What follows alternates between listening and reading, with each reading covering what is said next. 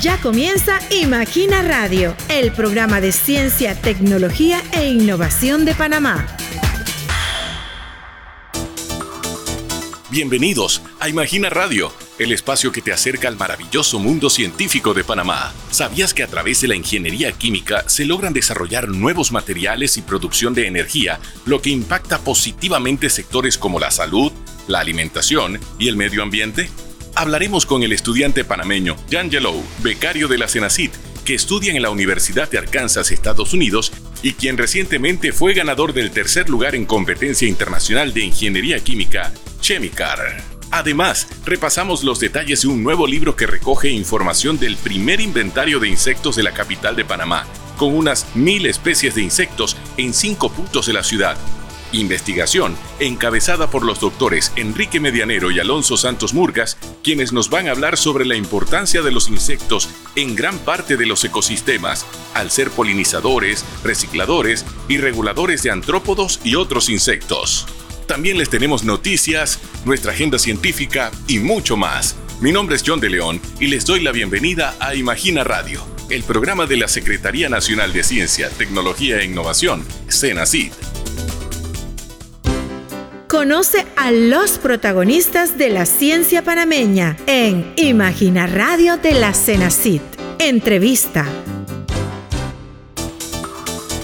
Quiero darle la bienvenida a nuestro becario Jan Yaló, quien ha sido el ganador del tercer lugar en el Campeonato Mundial Chemicar, compitiendo contra 50 delegaciones de todo el mundo, incluyendo países como China, Canadá, México, Colombia y Arabia Saudita. Jan, de verdad, qué buena noticia. Nos encanta poderlas compartir con los oyentes de Imagina Radio. ¿Cómo estás? Hola, mucho gusto, Jan de León. Para mí es una gran oportunidad estar aquí. Gracias por la oportunidad de poder hablar sobre esta competencia y me alegra que el Señor me haya dado esta oportunidad para hablar de mi contribución y cómo estoy desarrollando acá. Y ya tendremos oportunidad en un momento, Jan, de preguntarte un poco de lo que estás estudiando. Primero te preguntaría qué es Chemicar, esta competencia de estudiantes de ingeniería química, y que nos cuentes, a ver, las expectativas en torno a tan importante evento con 50 delegaciones de todo el mundo. La competencia química básicamente es una competencia en la que equipos de estudiantes de ingeniería química deben construir un carro, un carro pequeño, no tan grande como el tamaño de una cajeta de zapato. Y este carro debe ser capaz de andar y parar con reacciones químicas. Entonces, en sí la competencia se basa en que el día de la competencia la organización nos da una distancia específica. En el caso de la competencia en la que quedamos en tercer lugar, la distancia era 25 metros. Y nosotros debemos hacer las calculaciones, ver de acuerdo a las reacciones químicas que estés usando en tu carro. Debes calcular, agregar los, los reactivos y hacer que tu carro pare lo más cerca de la línea de 25 metros. Y bueno, nosotros tuvimos la oportunidad de quedar 12 centímetros de la línea y ganar el tercer lugar. Cuéntanos los recursos que utilizaron y cuando hablamos también de estas baterías, hablemos un poco de composición y por qué deciden utilizar las mismas. Nosotros utilizamos una batería de zinc carbono, como usted lo menciona, y para, para detener el carro utilizamos producción de dióxido de carbono, que es CO2. Y bueno, yo específicamente me estaba encargado de hacer el mecanismo de detener el carro, así que yo especializaba en la, en la reacción para producir el CO2. Pero en general, la forma de construcción del carro es que las baterías sin carbono son como unas baterías normales. Se descargan y de, cada vez que las utilizamos, cada vez que el carro anda cierta cantidad de metros, estas baterías se van descargando. Y para eso tenemos un circuito eléctrico normal. Entonces, las baterías producen la energía, la energía va al motor y el motor hace que el carro ande. Entonces, nosotros agregamos un switch en el carro, que es un switch eh, bastante sensitivo, y este switch lo apagábamos o lo prendíamos con un globo. Y la, la forma que funcionaba era que nosotros utilizábamos un ácido clorhídrico y carbonato de calcio para producir CO2. Y ese CO2 llenaba el globo y el globo le pegaba un switch y el switch era el que hacía que el carro se apagara y hablemos un poco de la adrenalina, la presión, la emoción, todo lo que acontecía, porque me imagino que tenían un tiempo determinado. Sí, en la competencia te dan dos horas antes de comenzar a competir para que te dicen la distancia, dos horas antes de empezar a competir. Entonces, el equipo en general tiene dos horas para producir las baterías, para producir la reacción y todo, tener todos los reactivos listos y el carro listo para competir tienes dos rondas, dos oportunidades para hacer que tu carro ande y quede lo más cerca de la línea. Y bueno, la mejor ronda de las dos es la que va al final entonces para la puntuación. En primer lugar quedó la Universidad de Auburn, si no me recuerdo. Ellos quedaron a 6 centímetros de la línea. En el segundo lugar quedó la Universidad de Indonesia, que no recuerdo el nombre y es un poco complicado de pronunciar. Y después nosotros en tercer lugar. Y fue bastante tenso porque nosotros éramos como el equipo número 15 en competir. Y en la primera ronda, nosotros fuimos los que quedamos de primero. La primera ronda fue nuestra mejor ronda para nosotros. Para nosotros, en nuestro caso, es más fácil calcularlo. Eh, las baterías, el voltaje de la batería, cuando la usamos por primera vez, porque ya la segunda vez se descarga y es más difícil como que estimar a qué velocidad vaya el carro. Estuvimos toda la segunda ronda esperando a que nadie pasara, nos pasara a nosotros el lugar, pero bueno, al final pasó igualmente pudimos mantener el tercer lugar.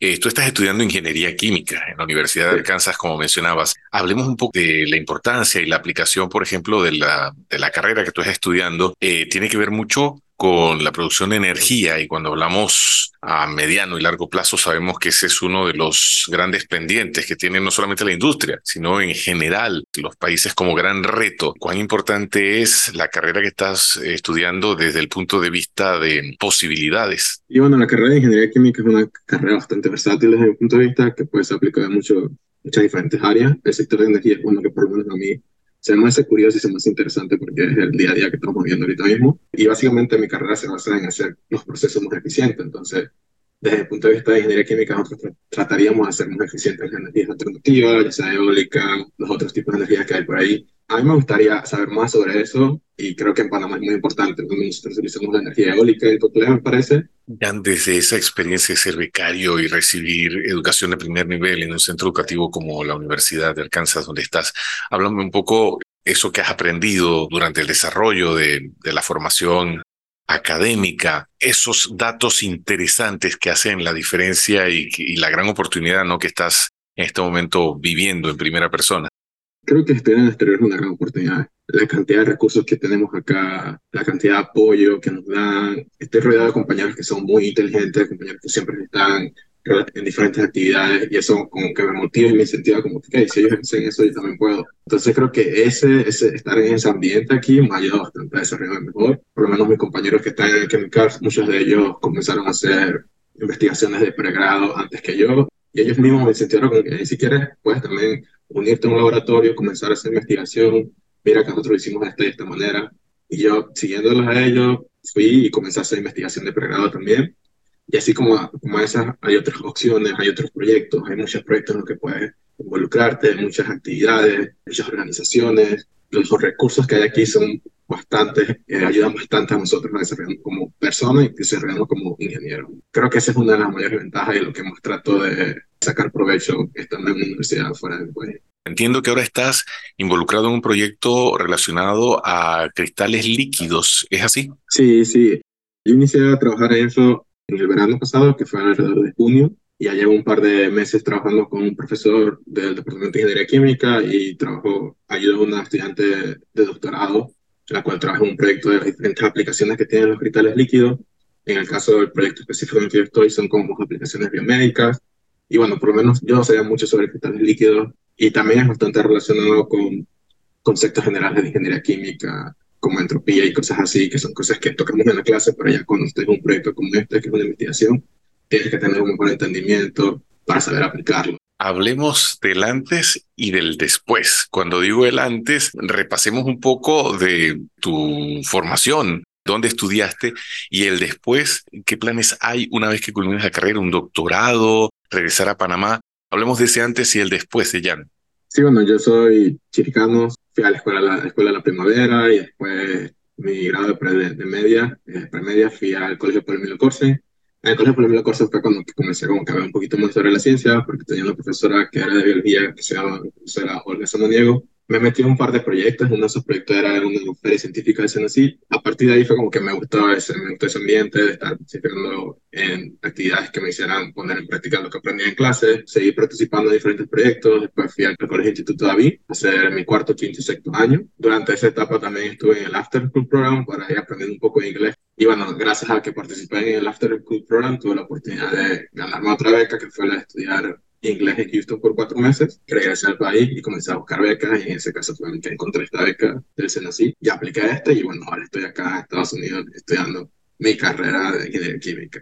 Una de las razones por las que hago investigación de pregrado también ahorita mismo es porque quiero saber cómo, cómo, es, cómo es estudiar un posgrado. Por lo menos ahorita estoy trabajando con una estudiante de doctorado y la ayuda en su proyecto y al, al mismo tiempo que la ayuda en su proyecto veo cómo ella se desarrolla como estudiante de doctorado, qué funciones tiene que hacer, y bueno, así me da una perspectiva de qué es lo que es hacer, tomar un doctorado, ya sea hacer un doctorado o hacer una maestría en medio sostenibilidad, que es algo bastante interesante para mí. Y si no, también está la opción de simplemente ir a la industria directamente y comenzar a desarrollarme desde la perspectiva eh, de, muchos jóvenes como tú que tienen el deseo de formarse fuera del país, cuán importante es participar en una convocatoria de Senacid y recomendaciones para que se preparen adecuadamente, ¿qué les sugerirías? Bueno, primeramente creo que es bastante importante tener actividades extracurriculares. Creo que los proyectos que uno participa, ya sea en el colegio o en la universidad, te ayudan a desarrollarte más, te ayudan a mostrar a las demás personas cómo tú te desarrollas en diferentes ambientes, qué tan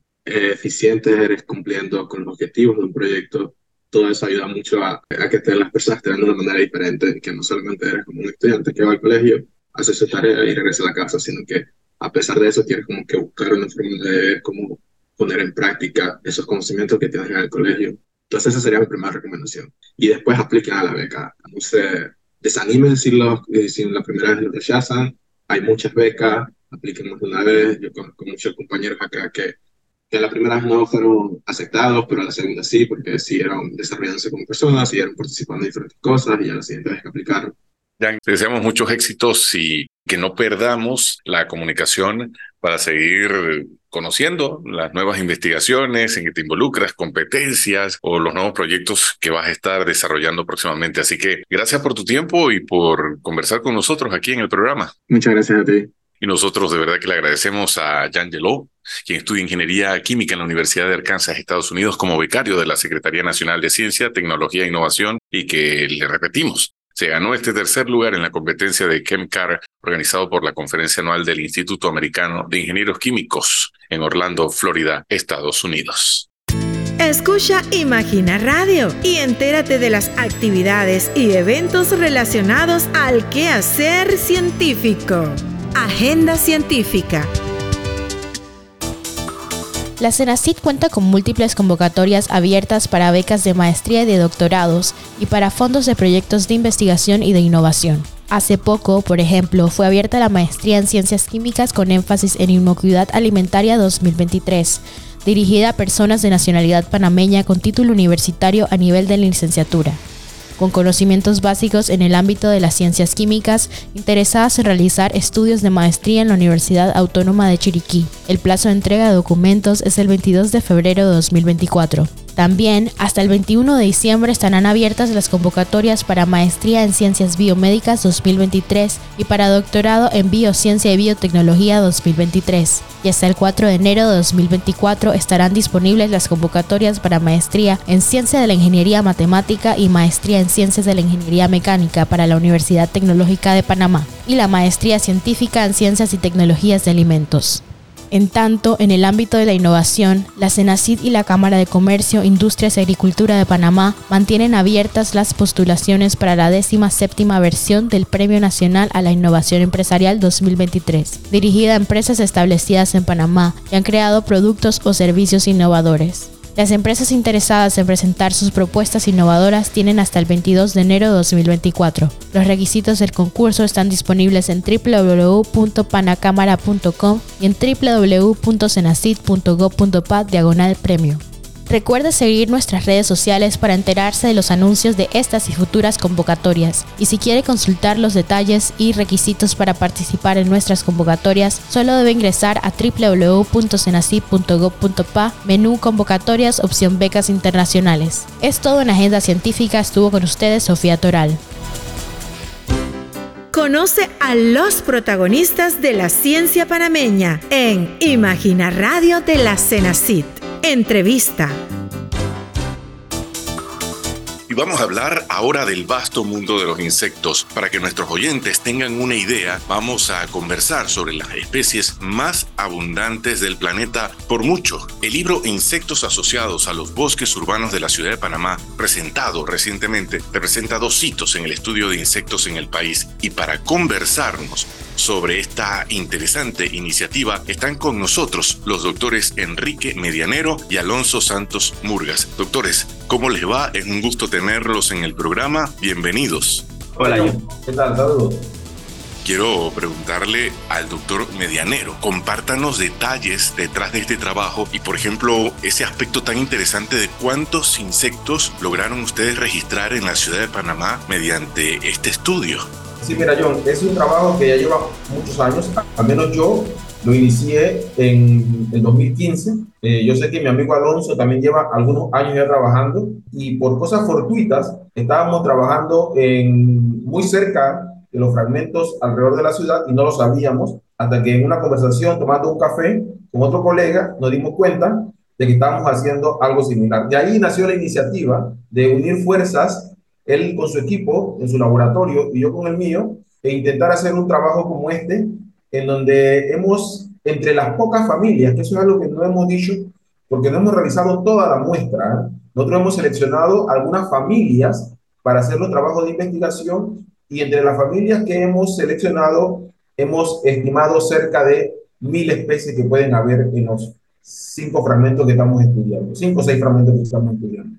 Y en ese caso, doctor Murgas, le quiero preguntar, por ejemplo, de esos eh, insectos que se registran, hay particularidades que seguro ustedes encuentran que a la audiencia del programa le, va a resultar sumamente interesante. Por ejemplo, algún insecto que no esperaban encontrar o alguno que esperaban apreciar en abundancia y no pasó. Algunas de esas ah, particularidades que nos quiera compartir.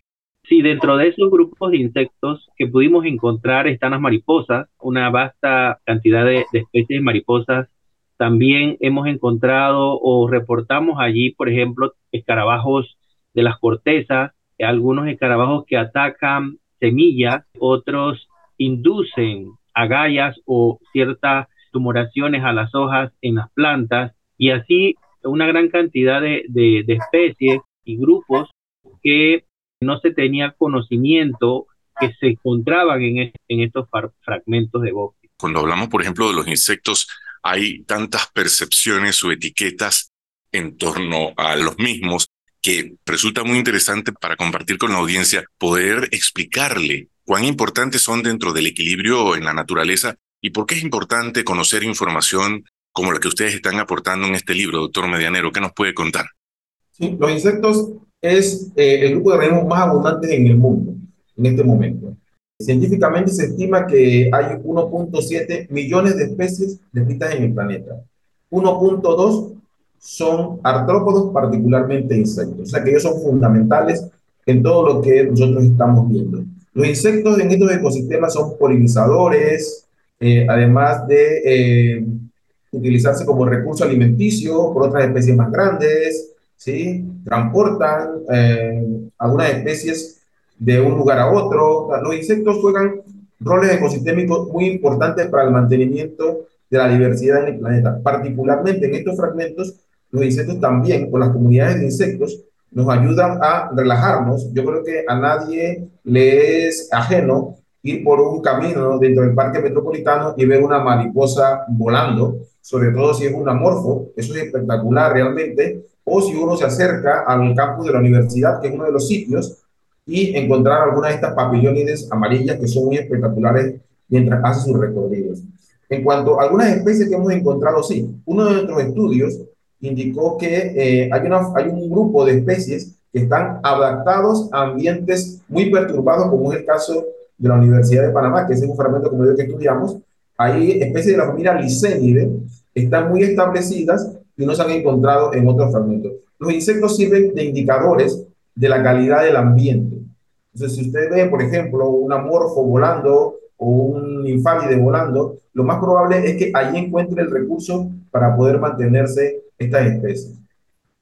Y le quiero preguntar al doctor Murgas, porque hay también un elemento sobresaliente dentro del trabajo que ustedes hacen, y es que participaron muchos investigadores jóvenes. ¿Cuán importante es también integrarlos en este tipo de trabajos? Y háblenos un poco también de esa iniciativa que toman ustedes de sumarlos al, a la investigación.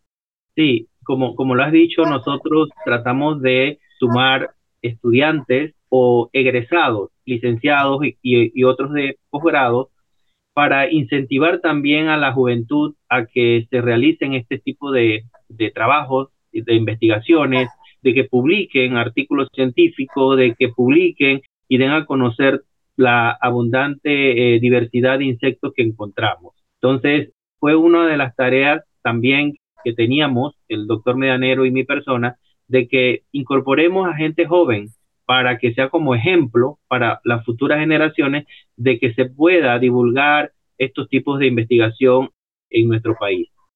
Doctor Medianero, y tomando las palabras que señala el doctor Murgas, esto también es una manera de darle continuidad a la información que ustedes han recabado porque con esto también entendemos que, a ver, le va a corresponder a las futuras generaciones de investigadores seguir ampliando esta base que ustedes han presentado en cuanto a especies aproximadas a lo largo y ancho del país en diferentes zonas, ¿cierto?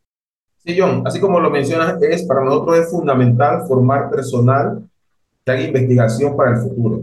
Estos muchachos que se han sumado a los de trabajo nuestros son jóvenes de 20, 21, 22, 23 años y ellos son nuestros reemplazos en cuanto a la investigación. Yo creo que este es uno de los aspectos para mí más importantes de este trabajo, haber podido hacer coincidir eh, jóvenes de diferentes edades con nosotros para que ellos vayan viendo cómo se hace la investigación en el país. Es un compromiso que tenemos los entomólogos eh, de formar mayor personal porque necesitamos realmente, eh, para poder conservar, necesitamos conocer qué tenemos en los ecosistemas. Quiero preguntarle al, doctor Murgas, de seguro que nuestra audiencia tiene mucho interés en conocer, en ampliar los detalles sobre esta investigación que ustedes presentan, sobre este estudio. Eh, tengo entendido que el libro no está a la venta, pero por ejemplo, para acceso, para consulta, ¿de qué manera estaría disponible la información que ustedes han recopilado? Sí, bueno, además de tenerlas en, en muchas eh, bibliotecas alrededor de, de, todo el país, por ejemplo, tenemos en el Centro Regional Universitario de Coclé, tenemos acá en la ciudad capital, tenemos en el Instituto Smithsonian, en el Parque Metropolitano, en la Biblioteca Nacional, aquí en la Universidad de Panamá también tenemos en varios sitios, pero también contamos con el libro de forma digital que nos pueden escribir personalmente o al, al a, cada uno de nosotros y se les facilita de forma digital el libro. Así que no, no hay problema con, con este sentido. Mira, yo quiero aportar algo. Yo creo que es importante destacar que este libro eh, es eh, publicado gracias al apoyo de la CENACID a través de una convocatoria que nosotros nos ganamos el año pasado, una convocatoria de movilidad, movilidad de investigación, que nos ha permitido a un grupo de nueve profesionales eh, ir a diferentes países del mundo eh, y traer a especialistas de diferentes partes del mundo a que nos conversen sobre eh, este tema de los bosques urbanos, porque ese es el proyecto, ese es el proyecto madre que da origen a este libro, se llama Los bosques urbanos como una herramienta para hacer frente a los efectos del cambio climático y fue favorecida por la convocatoria de movilidad de investigación del año pasado de la SENACI. Eso realmente hace posible que el libro sea publicado y por eso es que no lo podemos vender, porque es, eh, un, es un trabajo que nosotros hemos hecho para todo el país. Excelente. Bueno, doctor Alonso Santos Murgas, doctor Enrique Medianero, agradecemos la oportunidad de compartir, de ser puente con la audiencia sobre las investigaciones que ustedes realizan, el dejar disponible para consulta, como ustedes mencionaban, en las bibliotecas. Felicitarlos y de seguro eh, desearle y augurarle el mayor de los éxitos porque no será eh, la primera ni la última investigación que encabecen, así que estaremos atentos a las próximas novedades, noticias, iniciativas que estén desarrollando. Muchos éxitos y muchas gracias. Gracias, John. Gracias, John. Hasta luego. Dato de la semana.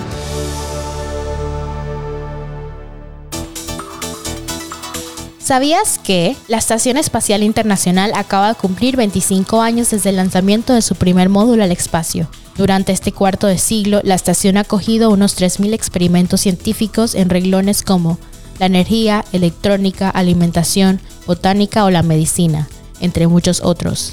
Algunas de estas investigaciones han aportado información para generar mejores fármacos y tratamientos contra el cáncer, para conocer mejor el envejecimiento y para contar con materiales únicos para la exploración espacial.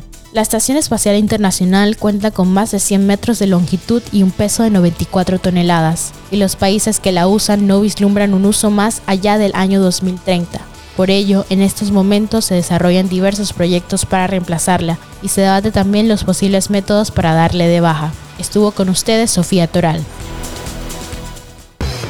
Visita el sitio de web www.cenacid.gov.pa y descubre las convocatorias para becas y proyectos de investigación e innovación que tenemos disponibles para impulsar el desarrollo de Panamá. Qué interesantes temas y por supuesto, gracias por quedarse con nosotros todo el rato. Le quiero recordar que para estar al tanto de las redes sociales de Cenacid, puede conocer detalles de las convocatorias para becas, para los fondos de ciencia e innovación, entre otras informaciones. Búsquenos como arroba Cenacid en X e Instagram, Cenacid Panamá en Facebook y en YouTube como Imagina TV. Muchas gracias por acompañarnos en este repaso por la actualidad del ámbito científico, tecnológico y de innovación en Panamá y queremos invitarles a sintonizarnos el próximo jueves con más de Imagina Radio. Les acompañó John de León. Gracias por haber sintonizado un nuevo episodio de Imagina Radio. Hasta la próxima.